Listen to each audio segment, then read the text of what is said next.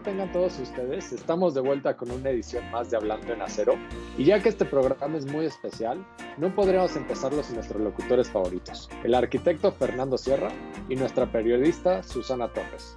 Fer, Susi, ¿cómo se encuentran el día de hoy? Buen día, Mos, Susi y a toda nuestra audiencia que nos sintoniza el día de hoy. Particularmente para este programa me siento sumamente emocionado, y sobre todo por recibir a nuestro invitado de lujo. Hola Mos, hola Fer, muy buen día tengan ustedes. Un placer estar de vuelta con un capítulo más de Hablando en Acero. El día de hoy, como dice Fer, tenemos un programa muy importante, lleno de sorpresas muy, muy simbólico para todos, ya que hoy nos acompaña una persona muy querida y admirada en el medio, pero eso lo veremos más adelante. Excelente, Susi. Igual me siento muy contento de recibir a este gran invitado, pero no comamos ansias y cuéntenos un poquito de lo que platicamos en el programa anterior. Claro que hicimos. En el programa pasado hablamos un poco sobre la recuperación paulatina que tiene América Latina. Empezamos a ver ya algunos datos positivos y también hablamos de que el Fondo Monetario hizo algunos ajustes ligeros, pero hacia la alza. Y hablamos del proyecto que tiene que ver con la ampliación del tren suburbano que interconectará al nuevo aeropuerto. Por otro lado, Moss, tú nos traías sobre la mesa la historia de la tribu Mahawk, quienes son los pioneros en el arte de montar y ensamblar estructuras de acero y gran parte del desarrollo de los edificios más emblemáticos de Estados Unidos, pues se les debe a su don de habilidad para desenvolverse en las alturas. Y como no pudiera hacer falta, como invitado especial tuvimos a uno de los ídolos de muchos ingenieros en cuanto al tema de diseño estructural se refiere. Tuvimos el honor de tener en el foro al doctor Rodolfo Valles Matox, autor intelectual del diseño estructural de las principales torres altas aquí en la Ciudad de México. Fue una excelente entrevista y programa que tuvimos en el episodio pasado. Y se te pasó decir también, Fer, que es ídolo tuyo y mío, por supuesto. Cada vez que veo esas inmensas torres me siento honrado de haber cruzado palabras con el doctor Valles Matox. Y bien, Susi, adentrémonos al programa de hoy. Iniciemos con tu sección de tendencias económicas.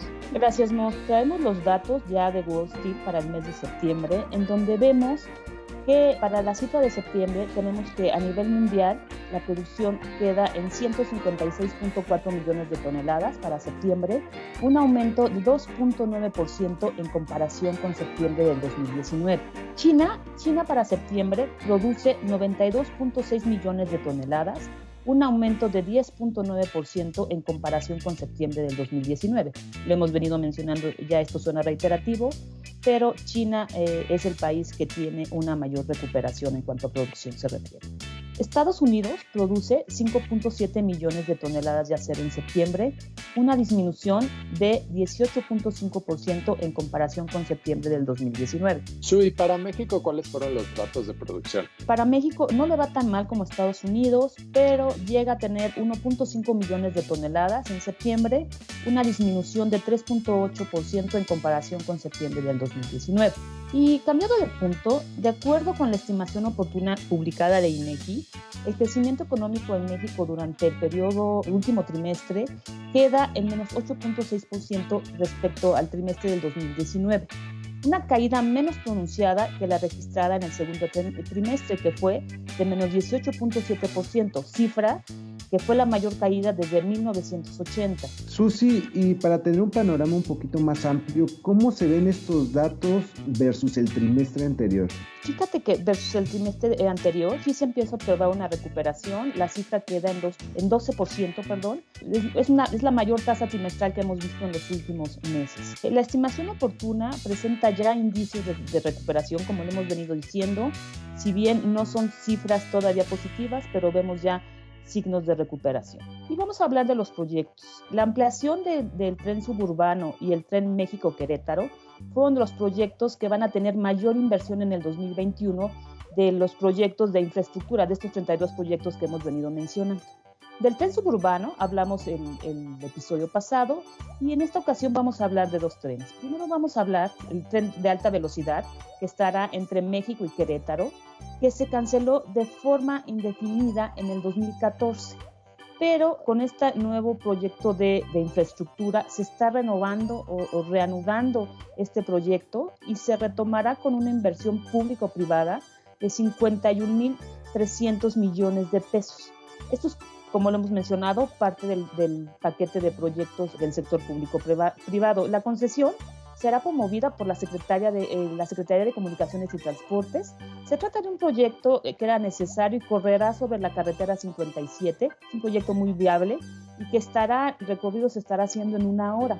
Esto detonará la actividad económica en el Bajío y no, no solamente beneficiará a los queretanos, también beneficiará a todos los capitalinos a ser un gran detonador económico. Otro proyecto ferroviario es el corredor ferroviario García Aeropuerto Internacional de Monterrey. Este tendrá una inversión de 22.052 millones de pesos.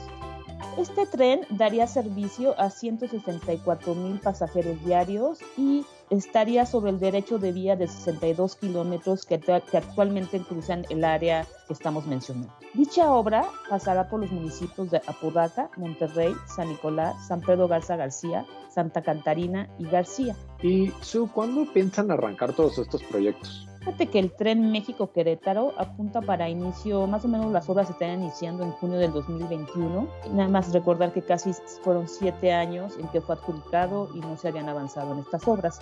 El corredor ferroviario García estará iniciando en enero del 2021 y se prevé que la obra pudiera concluir en el 2023. Inicialmente se tenía pensado que arrancaría en este 2020, pero hubo algunos problemas ahí de asuntos fiscales y se espera que se inicie hasta el siguiente año. Entonces, qué interesante y todos estos proyectos de infraestructura siempre me, me llaman muchísimo la atención, sobre todo los trenes. Siempre he pensado que en México hace falta muchísimo los trenes de transporte de, de personas, de personal, y este de Querétaro sobre todo me llama mucho la atención. Creo que poder ir y, venir a Querétaro en una hora va a ser una excelente alternativa a la carretera. Pero bueno, cambiando un poquito de tema, me gustaría empezar hablando de lo que ya hablamos en muchos otros programas. Siempre hablamos muchos temas sobre el acero. Hablamos de qué tipos de acero utilizamos, qué utensilios, qué aplicaciones, pero todas ellas siempre hablamos de acero terrícola. ¿Qué pasaría si les dijera que no solo usamos acero de este planeta, sino también de otros planetas? Creo que por fin el confinamiento te está pasando facturamos o ya estás viendo muchas series ahí de Netflix. Yo solo he visto que se usa acero alienígena, pero en películas tipo de Marvel o, de esas franquicias. Concuerdo con Fernos. Creo que ya tanto el frío como el encierro algo está pasando está haciendo estragos, porque yo solamente he visto este tipo de, cosas en las películas. Les prometo que no estoy delirando, a lo mejor no me expliqué bien. Ustedes están imaginando una planta siderúrgica en Marte y traer acero en una nave espacial o algo así. Sin embargo, es mucho más simple de lo que creen. Se tienen diversos registros de diversos artilugios y utensilios que se han encontrado a lo largo de la historia y estudios han revelado que su origen no es de este planeta, ya sea porque sus minerales no corresponden con los terrestres o porque la tecnología de aquel tiempo no permitía fabricarlos, por lo que surgieron varias teorías. Entre las más alocadas apuntaban a alienígenas hasta las más aceptadas, que son las que vamos a platicar en este programa serio. Lo que me lleva a la pregunta del día de hoy, que es, Fer, Susi, ¿sabían que varios objetos históricos como la daga de Tutankamón y otros más tienen acero extraterrestre? Déjenme explicarles. En 1922, el egiptólogo inglés Howard Carter encontró la tumba de Tutankamón. No tenía ni idea de lo que iba a encontrar adentro. El espacio estaba prácticamente intacto y entre todos los objetos destacaba una de las dagas del faraón de la dinastía 18, que reinó entre 1336 y 1327 a.C. Era un cuchillo alargado de hierro con una empuñadura dorada. Un siglo después, esa arma aún sigue despertando interés de la comunidad científica por los secretos que esconde. Detalles como, por ejemplo, que el origen del metal forjado solo lo encuentras en un meteorito. Y no es el único objeto de la edad de bronce que se construyó a partir de materiales extraterrestres. Albert Jambon, miembro del Instituto de Mineralogía y Física de Materiales de y aquí va mi mejor francés, Cosmochimie, mostrado que el hierro utilizado durante la edad de bronce es siempre un procedente de meteoritos y asegura que esta práctica se abandonó obviamente durante la edad del hierro, según un estudio que publicó en la revista Journal of Architectural Science. La edad de hierro comenzó en Anatolia y en el Cáucaso alrededor de 1200 a.C., pero casi 2000 años antes, varias culturas ya estaban fabricando objetos con este metal. Estos artículos eran extremadamente raros y siempre muy apreciados. Su particularidad es que el hierro usado no se sacaba de la superficie terrestre, sino de rocas procedentes del espacio exterior. Tú no logras encontrar hierro en estado metálico en nuestra atmósfera, en nuestro planeta, eh, normalmente lo encuentras casi siempre cuando viene por un meteorito o algo por el estilo. Y esta no es la primera vez que se descubre que los meteoritos fueron utilizados como fuente de este metal. El problema es que hasta ahora la comunidad científica no había podido determinar si esa era una práctica generalizada o simplemente se circunscribía unos pocos artefactos de la edad de bronce. Diamond reunió los datos disponibles y realizó un análisis químico de varias muestras utilizando un espectrómetro portátil de fluorescencia de rayos X, que aquí una nota cultural, estos espectrómetros se utilizan también para analizar la chatarra y saber qué tantos elementos residuales tiene. Y este estudio lo realizó en la colección y había, para que se den una idea, había cuentas de Gerset de Egipto de 3200 a.C., una daga de al Khajut de Turquía, un colgante de Um en el Marra de Siria de 2300 a.C., un hacha de Siria de 1400 a.C. y varias otras de la civilización de la dinastía Shang de China de 1400 a.C. y obviamente la daga, el brazalete y el reposacabezas de Tutankamón en Egipto de 1350 a.C. Las investigaciones del científico francés revelaron que cada uno de estos artefactos de la edad de bronce estaba hecho con hierro meteórico. Cuando se forman grandes cuerpos celestes, eh, explicaba Albert Jamon, como nuestro planeta, casi todo el níquel se desplaza hacia el núcleo del hierro fundido, por lo tanto es extremadamente raro encontrar níquel en la superficie. Sin embargo, algunos meteoritos se crean cuando los cuerpos celestes se rompen en su mayoría consisten de hierro con altos niveles de, níquel y cobalto, y esta característica es la que nos permite identificar la fuente del hierro. El hierro meteórico también se encuentra en estado metálico, listo para usar, lo que explica por qué entró en todos los artefactos de hierro de, la edad de bronce. Los compuestos de hierro en los minerales terrestres primero tienen que someterse al proceso de reducción que elimine el oxígeno del óxido de hierro, por ejemplo, para reducir al el metal deseado en forma metálica. Esta es la base de fundición de los hornos. Y, esto fue el avance que marcó el, comienzo de la edad de hierro. Esta tecnología fue la que dejó a la humanidad generar hierro en forma metálica. Y con la fundición, las culturas de la edad de hierro podían olvidar el raro metal extraterrestre y explorar los minerales de la Tierra, que eran muchos más abundantes y obviamente fáciles de conseguir. Y les vamos a dejar un link en, en la descripción de, del video para que ustedes puedan consultar un poquito más al respecto de esto. Y si les interesa, les recomiendo mucho también un viaje al Palacio de Minería en la Ciudad de México, donde hay tres asteroides eh, justo en la entrada y los puedes tocar. Y lo padre aquí es que si los tocas al tacto son sumamente fríos y, se sienten como una, un pedazo de metal gigante. Y, es que eso es lo que son, es un pedazo de hierro gigante. Entonces les dejo esa, esa tarea a todos nuestros escuchas que vayan al Palacio de Minería y a lo mejor ahorita no es la mejor idea tocarlos, pero cuando se pueda los invito a que hagan eso. Qué interesante, Mos. Ahora ya sí todo tiene sentido y responde a muchas interrogantes sobre estos misterios. Muy buena información, Mos, aunque habrá quienes prefieran una versión un poco más hollywoodesca y prefieran imaginar que esos utensilios provienen de civilizaciones más avanzadas. Pero bueno, pasemos al momento estelar del programa y demos entrada a nuestro invitado especial. Susi, ¿nos haces los honores?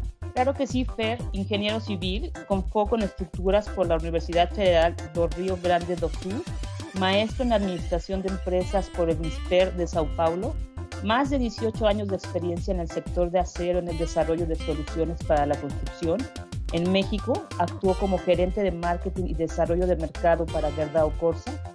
Actualmente es gerente de ventas para construcción civil de Gerdau Corsa en México. Así que con bombos y platillos recibamos a Lucas Darroz. Mi estimadísimo Lucas, por fin tenemos el honor de tenerte como invitado. Creo que desde que inició el podcast siempre fuiste alguien que, que queríamos meter a alguno de los programas, pero por una u otra cosa nunca se dio. Y desafortunadamente nos tuvimos que esperar a que te fueras de México para, para tenerte como invitado. ¿Cómo estás? Muy bien, Moss. Muy bien, muchas gracias. Susana, Fernando, Moss. Un gusto pues estar aquí con ustedes, ¿no? Siempre fui el, el oyente y él, algunos momentos ahí como era, digamos, el, los idealizadores del podcast, que hoy es una realidad y la tenemos, ya pasó por estos uh, canales, ¿no? Muy buenas uh, figuras del mercado mexicano y para mí es más que un honor, es un gusto estar compartiendo el tiempo acá con ustedes.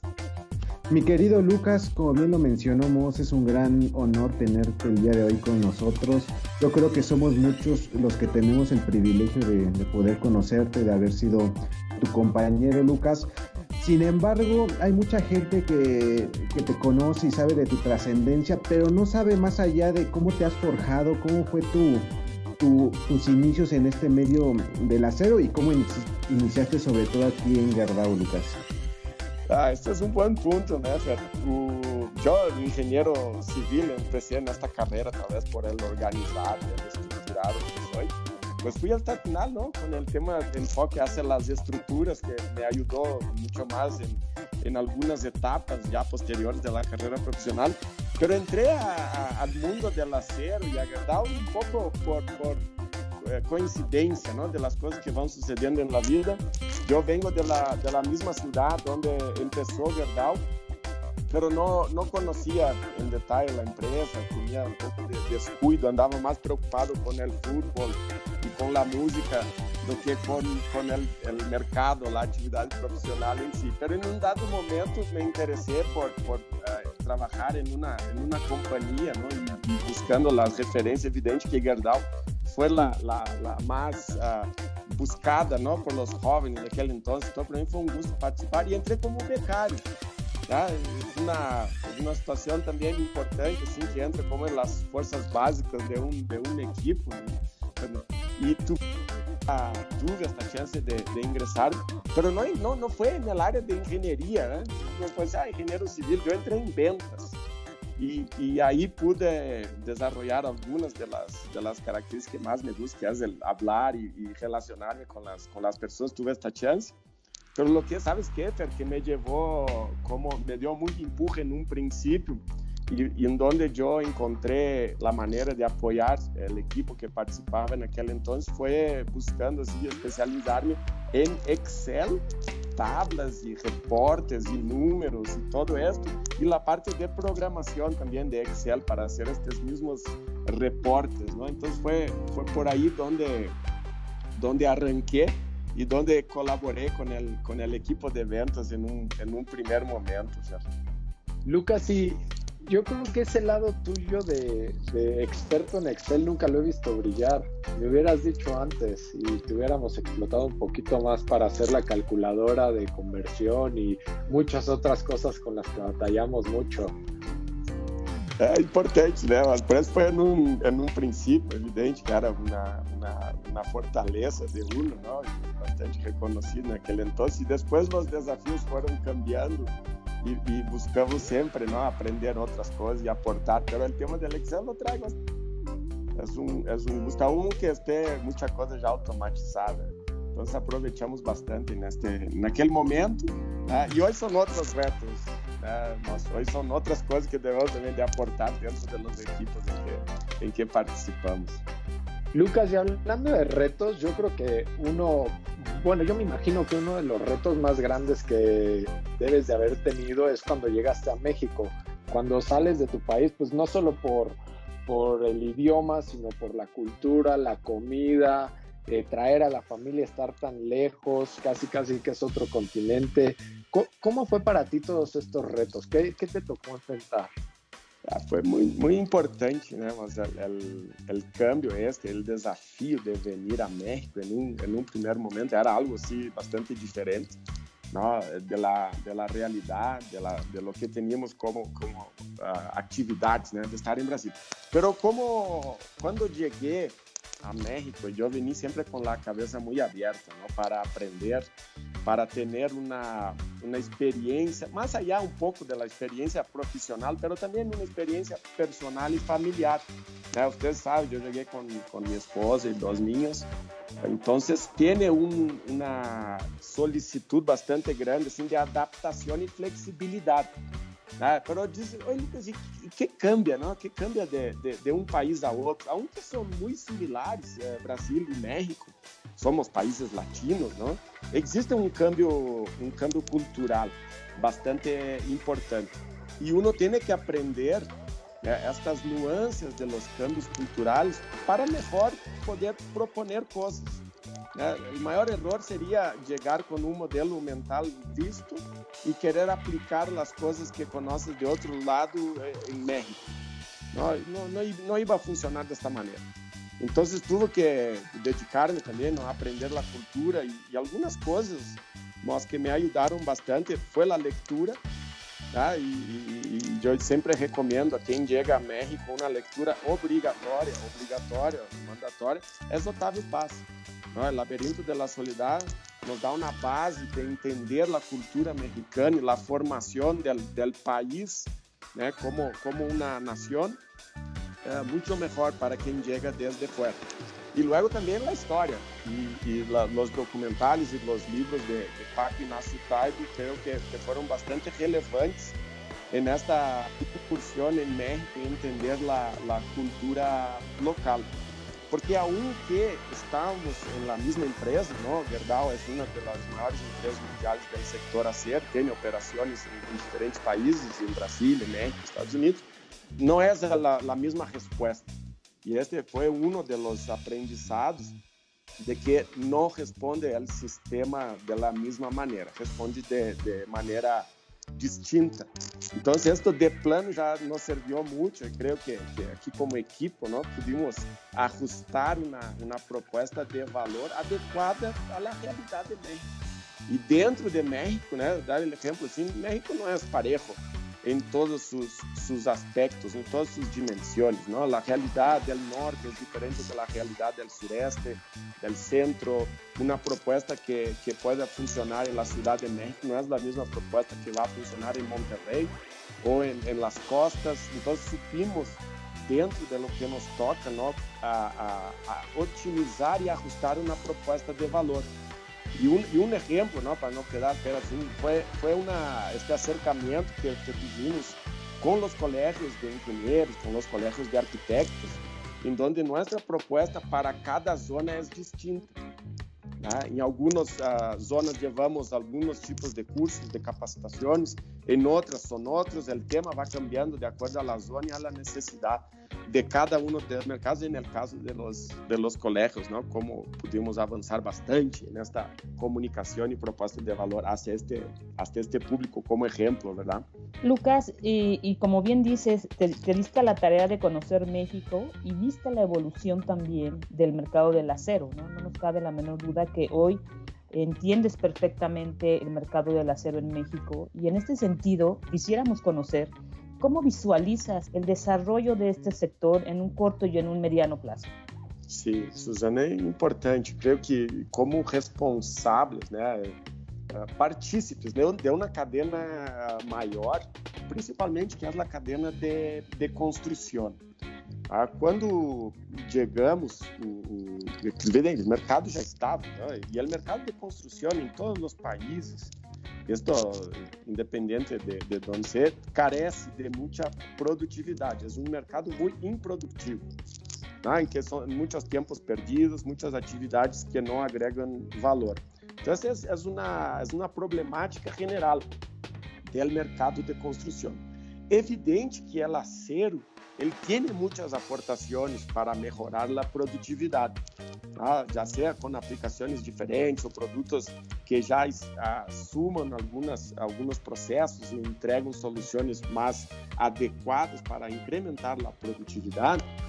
E por aí foi é um pouco do, do papel que tuvimos em México e é para onde o mercado vai. Como exemplo, eu acho que é importante mencionar o Gerdau Corsa em México hizo uma inversão que arrancou desde o zero. ¿no? Y tuvimos ahí la, el gusto de invitar mucha gente a conocer la planta Sagún. Es una planta que, que viene a México con una propuesta muy direccionada a incrementar la productividad de la construcción. Porque, ¿por dónde empieza esto? No? Que el inversionista, que el arquitecto, el ingeniero tenga más opciones al elegir, por ejemplo, el sistema estructural, ¿no? que puedan evaluar se é mais conveniente a opção A, B ou C. Y antes de que llegara esta planta en, en México, la planta de, de Gerdau Corsa, de vigas, de perfiles estructurales, eh, casi todo el material, una gran cantidad de las medidas necesarias para la construcción eran importadas. E esta importação, evidente, sabemos, está sujeita a uma, a uma variação do mercado internacional e dos custos e, uso do, do câmbio, então isso se torna mais complexo. A partir do momento que temos uma produção local, com mais de 110 medidas de, de vigas, de perfis estruturais, white flank beams, e, e aí foi todo o tema de comunicação também, né, com toda a, a cadeia, a construção ganhou bastante. E eu vejo, Suzana, o, o, arrancamos né, um trabalho desde o princípio, assim, primeiro com os distribuidores, que são nossos sócios comerciais, aliados nesta, nesta tarefa de promover a construção em acero, junto com os fabricantes, que também fazem parte de nossa equipe. México tem grandes fabricantes, é muito competitivo a fabricação de estruturas de, de acero. Logo incursionamos com, com todo o equipo técnico, com os engenheiros, estruturistas em México, com a SMI, com as sociedades, com os colégios, uh, aportando em projetos, logo os arquitetos, e fomos encaminhando nesta cadena, não involucrando todos, hoje hasta os inversionistas. E, e qual é o futuro? Né? Eu observo que é um futuro muito prometedor. É muito prometedor. Lo que hemos construído hasta agora, e esta inversão é um, é um éxito dentro do mercado mexicano, mas mais allá, né, mirando um pouco assim de mediano e largo, largo prazo, eu creio que não, não, não terminamos nossa contribuição, evidentemente, mas é muito prometedora. Por quê? Porque de los projetos que tuvimos chance de participar e poner a opção del acero para otimizar as estruturas, em uma, mais de uma terceira parte de los projetos tivemos êxito né? em otimizar a estrutura e ahorrar entre um 15 e um 20% do custo da estrutura.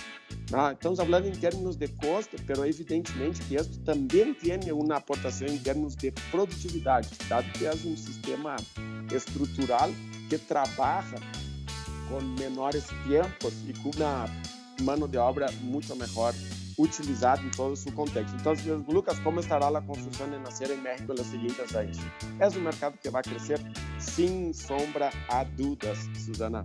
Lucas, sí, me parece que mucho de ese crecimiento viene siendo gran parte de lo que tú has empujado durante todos estos años, ¿no? Y algo que a ti te ha caracterizado para tener este empuje es, es una excelente tenacidad, ¿no? Eres resiliente, difícil de corroer y, y de darse por vencido, pero también tienes otras características de liderazgo y un don con la gente que son fundamentales en tu personalidad y, y, hasta cierto punto tienes un sello muy característico de ti. Toda la gente se queda siempre con la impresión de, sí, Lucas, y se les graba en la cabeza quién es Lucas y saben perfectamente eh, de quién habla, porque tú tienes un sello característico que ninguna otra persona tiene, por lo menos de las que conocemos. Entonces, me gustaría preguntarte, ¿cómo has ido formando estas características? ¿Cómo te has desarrollado para tener este don de gente, este sello Lucas? Ah, isso é importante, né? Mas muita coisa você vai aprendendo, né? Nós tuvimos, claro que cheguei a Merck, era o tema de promover a, a inversão, de Gerdau Força, a planta e nosso negócio, dar-nos a conhecer. O, e que muitos de vocês participaram comigo nas primeiras conferências, né? E isso fomos aprendendo a, comunicar com as pessoas, né? De uma maneira uh, muito mais efetiva e sincronizada, né? Uma sintonia com o nosso público para que levamos a, a, todas as pessoas né, informação relevante, uma informação que fuera de verdade atrair valor a estas pessoas. Mas pero isso se forma já desde antes, mas eu creio que tem coisas, não, é liderazgo, essa flexibilidade.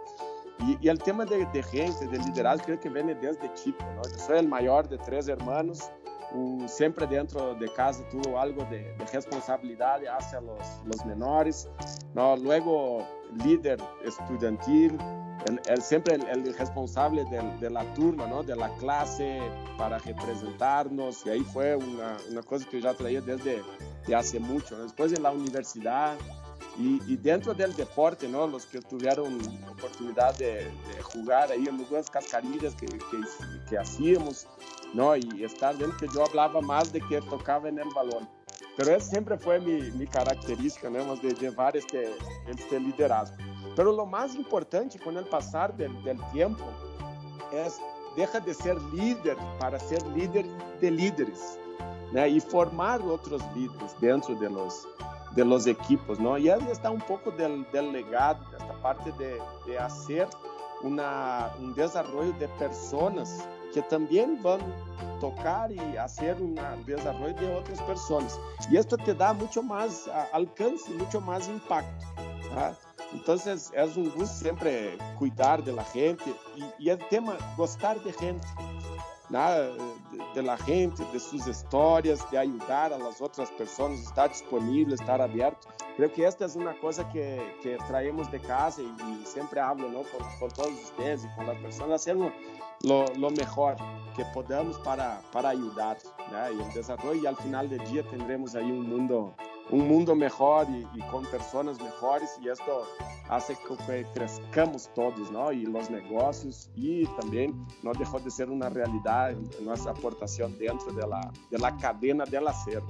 Lucas, y hablando de todas estas historias, a lo largo del tiempo que estuviste aquí con nosotros, si hoy tuvieras que escribir un libro de memorias que imagino serían al menos 12 tomos como una enciclopedia, ¿Cuáles crees que serían las mejores anécdotas que tendrías de tu vida aquí en México? ¿Qué, ¿Con qué te quedas? ¿Qué te llevarás a Brasil? ¿Y qué se quedó muy marcado dentro de ti? Esse é, é, um bom tema, né? Se tivermos chance sempre de, de todas as memórias, são, são muitas coisas, né? Na verdade, em um lapso de, de sete anos, eu fui, eu fui, eu e minha família e os niños sempre muito bem recebidos em, em México, sempre estivemos muito a gosto, porque somos culturas similares, né? Cultura de gente que uh, gusta estar en contacto, de tener relacionamiento, de tener este, este contacto personal. Tá? Então são, são, são vários temas e algumas anedotas, né? Eu chegando brasileiro sem falar, creio que até hoje, sem falar perfeitamente o espanhol, não com muitos problemas aí de tradução, algumas situações embaraçosas, não, de ir a solicitar algún servicio o, ir al mismo al restaurante, ¿no? Pedir un platillo y pues llegaba lo que no era bien lo que uno quería, ¿no? Pues igual te, igual acaba que te lo llevas y estaba picante, pero ni modo, ¿no? Vámonos y nos enchilamos todos, pero o algunas otras cosas, buenos momentos, ¿no? Creo que tengo una en Guadalajara, me acuerdo siempre Guadalajara para los brasileños por el fútbol es un lugar muy bien quisto. Y en Guadalajara tuvimos una, algunas experiencias, la Expo Ferretera, muchos participamos ¿no? y nos acordamos, hicimos un estrendoso suceso en 2015 con una aportación bastante importante. Después vimos, no, no era una feria para nuestro para nuestro sector y decidimos dedicar esfuerzo a otros lados, pero una muy buena experiencia. Todos los, eventos y pláticas ¿no? que fueron creciendo, uh, muchos de ustedes se acordarán las primeras con 10 personas y ya después muchas con 300 en vivo y luego pasamos a, lo, a los eventos online, ¿no? donde llegamos a tocar casi mil personas. Entonces este, son, son, son muy buenas semblanzas y cosas que uno va, va aprendiendo. O, o, me acordo bem um, um, detalhe também, né? muitos estão aqui dos vocês, está Rigoberto, está Gabriel, quando hicimos o linkado do primeiro pilote. Tá? E, e, e jogávamos em México, era, era muito, muito incipiente a utilização de pilotes metálicos para as cimentações e em finales de 2016, me acordo bem, eu estava já em Brasil de, de, de viagem de, de, vacaciones de final de ano e Gabriel e Rigoberto estavam al pendiente na obra e hicimos o primeiro encado de um piloto em México. E jugamos, ¿no? Que es um pequeno passo para a humanidade, mas um grande passo para todo o negócio. ¿no? y para toda la construcción en México. Hoy los pilotos metálicos son una realidad, van creciendo, así como otras aplicaciones pero este em particular me deu muito gusto de, de llevarlo a cabo. Em lo tema personal, quero deixar de mencionar, tivemos uma experiência familiar muito positiva, né? Um de meus filhos, Juanito, o, le gusta el fútbol, participou em la, em la liga de, de sua escola e tivemos chance de ir ao estádio Azteca em la final de la liga e, e Juanito saiu campeão. E isso para mim foi uma alegria imensa dos años después regresa a la liga y en el Estadio Azul también sale, sale campeón. Entonces son historias, yo me gasté la voz este día, ¿no? verdad que andaba bien emocionado, los papás desde lejos gritando y fue una gran emoción, ¿no? Para quien futbolista ir a la Azteca y, salir con una, con una copa, pues es una, de verdad una gran emoción. Me llevo muy buenos recuerdos de México, ¿no? Creo que un libro ahí quedaría corto, pero son temas que uno lleva dentro y no se olvida. Entonces, Ah, la verdad, regreso, pero México sigue con uno, ¿no? Uno no se, no se olvide y lo lleva adentro, junto conmigo, Fer. Lucas, si yo hubiera visto ese partido, yo les hubiera gritado que no se valen los cachirules, porque traer brasileños no es justo para el fútbol mexicano, Lucas. y sobre ese tema, pues sabemos que eres un gran aficionado al fútbol, al gremio, también al golf, eh, que yo nunca he entendido muy bien, y a la música, ¿no? pero también eres un ávido lector, te fascina la historia. Tienes, a mi punto de vista, pues varios hobbies que debes de repartir en tu tiempo. Entonces yo te preguntaría, para ti, si solo pudieras escoger uno de todos estos, ¿por cuál te inclinarías? Y, aquí tienes que tomarlo con cuidado, ¿eh? porque si decides gol, significa que no más gremio, no puedes ver nada de eso. Si decides música, lo mismo. ¿eh? es, es un buen reto, más. Y tiene, claro, tiene algunas, el, elegimos algunas cosas ¿no? en, en, la vida y vamos llenando de, de, actividades, cosas que nos dan gusto. Y yo creo que este año en particular hemos aprendido a hacer uh, diferentes coisas ao mesmo tempo. Né? Uh, uh, nós que estar em uma situação de, de isolamento social né, de distanciamento em las casas e dentro de las casas, né, talvez o maior reto que tivemos eh, todos nós outros foi jogar a vários uh, roles em el mesmo lugar e cambiando de roles em um período de tempo muito curto. Nós arrancávamos desayuno com a família, papá, esposo, luego empezaba el trabajo profissional, líder, Ah, terminávamos las actividades y ya no nos tocaba el tráfico para llegar a la casa, entonces ya dejabas de ser el, el, el líder, el profesional, pasaba a ser otra vez el papá, el esposo, y con el tiempo de, del hacer que, que, tenías para, que tenemos ¿no? para, para aprovechar y hacer otras, otras actividades. Eh, de fondo, eu creio que é sempre buscar um equilíbrio de vida. Né? Entre as atividades profissionais que nos dão muito prazer. Né? Se alguém pergunta, trabalhar é malo? Não, trabalhar é bem. Te diviertes né? com tu equipe e nos divertimos muito dentro de, de, de Gerdau e com as pessoas que temos relacionamento também afuera. É muito divertido. Né? Temos este ambição de crescer também profissionalmente, mas é, uma, é um gosto, na verdade.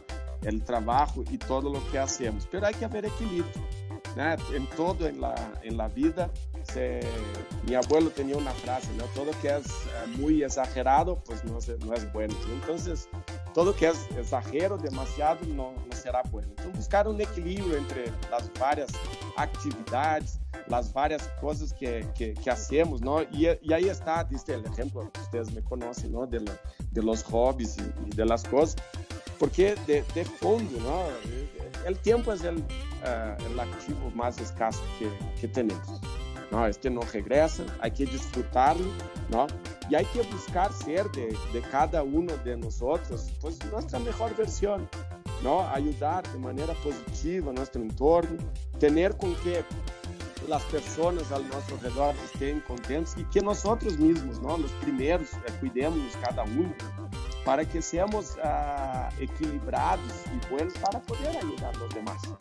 Y el tema del, del hobby, ¿eh? no hay que el fútbol siempre fue desde niño mi, mi pasión mayor y, y, supe también equilibrarlo con otras, con otras actividades, digamos, como mencionaste, que es la, la lectura, que es la música. Yo de, de, joven tenía un grupo, me gustaba, me encantaba este, pasar uh, tocando y teniendo esta, esta actividad con, con, mis amigos. Luego creces y pues la lectura deja no solo la lectura técnica, ¿no? pero también la lectura de placer y la historia es una de las lecturas que me encanta. Y, y, y afortunadamente, recientemente, el golf. ¿Eh? Unos dicen, Lucas, pero el golf, esto está bien aburrido. Eh, cada cual va a encontrar sus temas. Yo encontré en el golf y Lucas, ¿qué sirve el golf para, para ti al día de hoy? ¿no?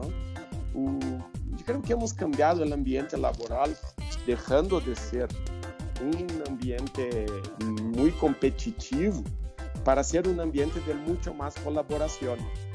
Y yo tengo la naturaleza competitiva. Pero esta naturaleza competitiva la llevé al golf.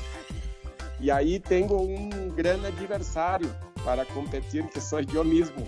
¿no? Yo juego contra yo mismo y tengo que vencerme en cada, en cada ronda pero ahí está el, el reto de este, de este deporte que me fascinó, lo aprendí aquí en México con muy buenos amigos y lo llevaré a, a Brasil junto conmigo, junto con las historias, con las lecturas y con algo del, del fútbol mexicano que también aprendí ¿no? y que sirvió muchas veces de comunicación con el equipo. ¿no? con las personas para entender nuestros roles, nuestros papeles, nuestros objetivos, ¿no? cada cual de cada, de un, cada uno de nosotros somos parte de un gran equipo. Hay que saber cómo jugar, hay que saber en qué posición nos toca, hay que saber nuestras responsabilidades dentro de la, de la cancha al resultado, ¿no? que son las victorias y que al final tuvimos uh, muchas victorias ¿no? dentro del, de la que hacemos en México, no solo victorias de Gerdau, Gerdau Corsa, ¿no? dentro de lo que hacemos, pero estas vitórias, não, o éxito lo, compartimos com outras empresas, com nossos uh, clientes, com os distribuidores, com as construtoras, com os fabricantes de estruturas, com os engenheiros, arquitetos, inversionistas, que somos parte né, de, uma, de uma grande cadeia e dentro desta, desta comunicação somos colaboradores, somos também provedores, acionistas, o, toda uma, uma comunidade que gira alrededor de nuestro, de nuestro negocio. Y somos un gran equipo, esta, esta es la verdad. ¿no? Como el, el deporte muchas cosas que vamos aprendiendo. No elijo ninguna más, yo quedo con todos, pero siempre buscando ¿no? este equilibrio y no ser demasiado exagerado en, en ninguna de ellas para poder cumplir todos los papeles que tenemos todos nosotros, ¿verdad? Lucas, y como siempre convertiste esto en una plática inspiracional y, y, de reflexión, ¿no? Yo esperaba que a lo mejor nos hicieras el día y dejaras yo golf encima de todo y, y se acabó, pero ya me esperaba algo, algo de, de esto. Y yo también estaba esperando que a lo mejor dijeras que te empezó a gustar mucho el ciclismo. Yo me quedé con muchas ganas de llevarte a la montaña, también a subir montañas y ni modo, tendrás que practicar eso en las pocas montañas que hay donde, donde vas a vivir próximamente.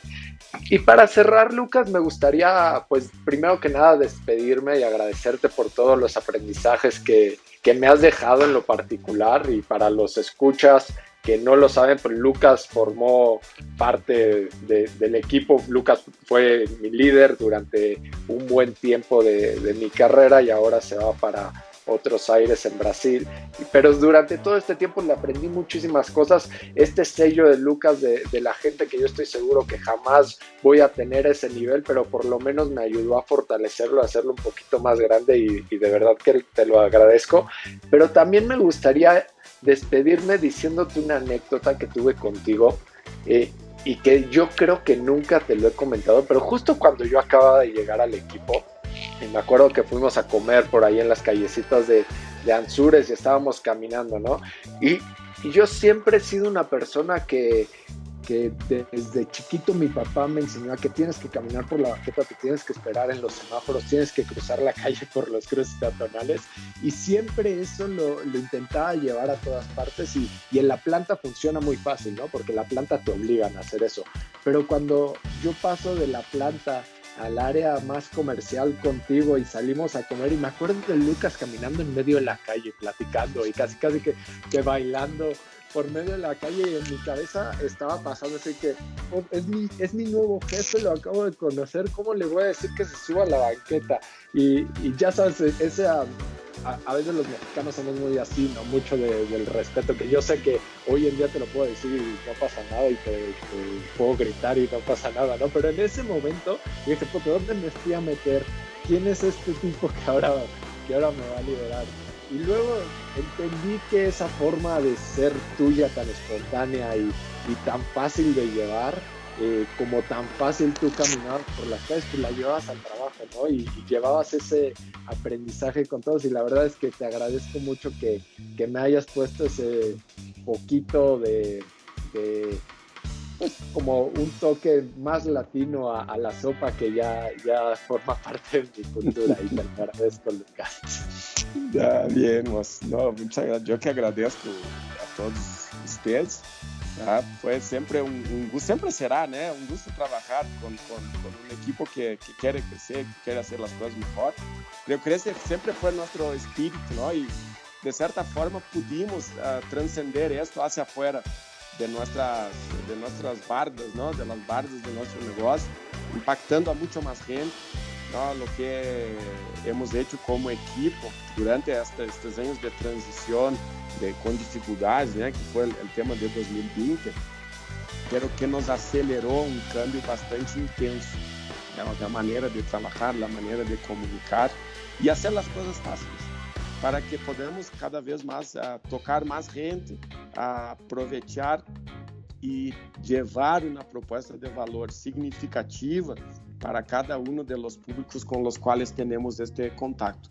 Parte né, desta flexibilidade, desta facilidade de fazer as coisas, fazer fazer a vida mais fácil. ¿no? y que con equipo podemos todos salir adelante y tener buenos éxitos tanto en lo profesional cuanto en lo, en lo personal. Esas serían las, las palabras. Lucas, pues de igual forma te agradezco y, paso a despedirme. No sin antes ahí comentar también una anécdota que sucedió ahorita durante la semana en estas investigaciones que se hacen para las cápsulas de, este mismo programa. Y me salieron ahí unas estructuras de acero y, en algunas de ellas había unas iglesias que, que eran alusivas al santo San Lucas. Y, me pregunté ¿qué, qué, significa Lucas. No sé si muchos de, de, los que nos escuchan lo saben, pero Lucas significa que es un ser luminoso o resplandeciente. Entonces, en cuanto leí esa definición, inmediatamente te imaginé y dije, Lucas, si no se hubiera llamado Lucas, se tendría que haber llamado Lucas, ¿no? O sea, por ti solo yo creo que brillas y has iluminado pues a, a, todos los que hemos colaborado contigo. Yo me quedo con esa parte de ti. Y bueno, para todos los que nos escuchan, este, creo que ahorita en estas en estos minutos que Lucas nos, nos platicó algo de él, pudieron darse cuenta ¿no? de la calidad de persona que es y bueno, Lucas, eh, me despido y, te vuelvo a agradecer. Muchas gracias por regalarnos estos minutos en tu último día aquí en México. Para nosotros ha sido todo un honor estar contigo. Muchas gracias, Per. Y bien ver siempre también el crecimiento, ¿no? Somos un equipo joven, un equipo que trae varias ideas, varias aportaciones, siempre refrescando el tema de la, del desarrollo de mercado en México, ¿no? trayendo aportaciones nuevas. Creo que muchos de, de ustedes fueron partícipes de este, de este crecimiento, ¿no? Y seguramente en el futuro seguirán trayendo buenos frutos para toda la, la cadena. Muchas gracias. Lucas, un gusto compartir micrófonos y grandes charlas en el trabajo contigo. Siempre fueron charlas muy enriquecedoras y siempre con una apertura que aportaron eh, mucho a mi vida profesional. Y si estamos en las anécdotas, yo tengo una, fue casi en la primera semana que entré a Gerdau. Eh, yo venía de un sector de telecomunicaciones, no tenía ni idea de qué era el acero. Y, y algo que tú hiciste fue eh, decir, ven, te voy a explicar, y tuviste toda la paciencia durante muchos meses de irme explicando paso a paso de qué va, ¿no? De qué va el acero. Me falta mucho por aprender, pero creo que este ejercicio no nada más lo hacías conmigo, lo hacías con cada persona que entraba al negocio. Y me quedo con eso, me quedo con una persona que ayuda a, sin, pensar eh, eh, tan solo en el beneficio propio, sino el de dar y hacer crecer a las personas. Muchas gracias porque me hiciste crecer profesionalmente y porque lograste que aprendiera eh, y amara hoy al acero. Lo mejor para ti, tu familia, buen regreso a Brasil y no es una despedida como lo hemos dicho, es un hasta luego y Gerdao México se queda cantando. Gracias a todos por escucharnos, cuídense y recuerden que juntos moldeamos el futuro. Doy gracias a Dios por otro día más. Hoy como lo siento, yo seguiré intentando ser mejor. Ya, ya no me acuerdo bien, ya tiene que buscar.